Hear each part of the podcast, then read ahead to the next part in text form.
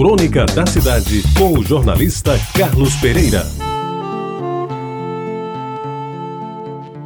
Naqueles anos 50 do século passado, os meus domingos eram praticamente iguais durante todo o ano.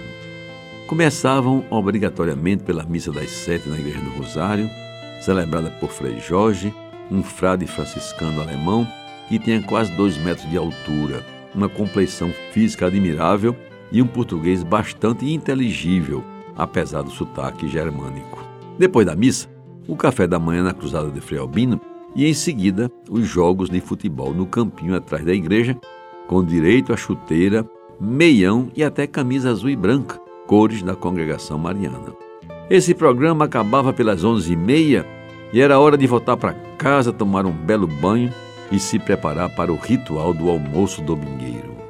Eu, que já me defini como enxerido, normalmente me convidava para almoçar na casa de uma das minhas irmãs casadas, que moravam perto de nós, todas em Jaguaribe, é claro.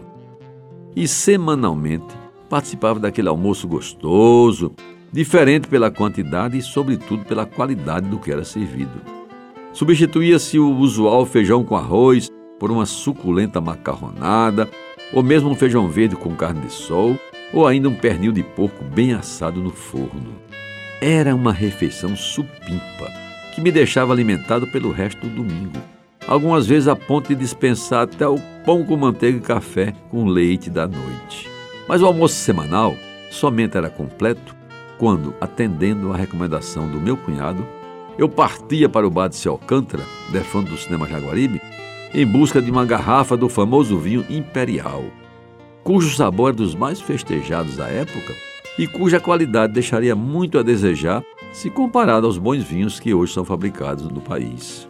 Comprado o vinho, havia que abri-lo, e isso importava num trabalho especial, considerando a inexistência de um providencial saca-rolhas. Uma toalha era colocada na parede e, num ritmo bem cadenciado, o fundo da garrafa era batido contra a toalha, de forma tal que aos poucos a rolha ia saindo da boca da garrafa. A distribuição e o consumo do velho imperial tinham regras cumpridas à risca. O dono da casa tomava o vinho puro. As mulheres misturavam com água e açúcar, transformando em sangria. E eu, adolescente, tinha direito a meio copo com uma pedra de gelo para torná-lo mais fraco. Meus amigos, naquele tempo, o velho vinho imperial era para mim o néctar dos deuses, e talvez ali tenha começado o meu interesse por bons vinhos.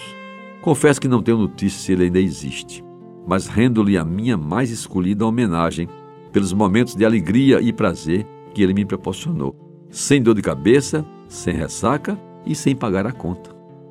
Você ouviu Crônica da Cidade com o jornalista Carlos Pereira.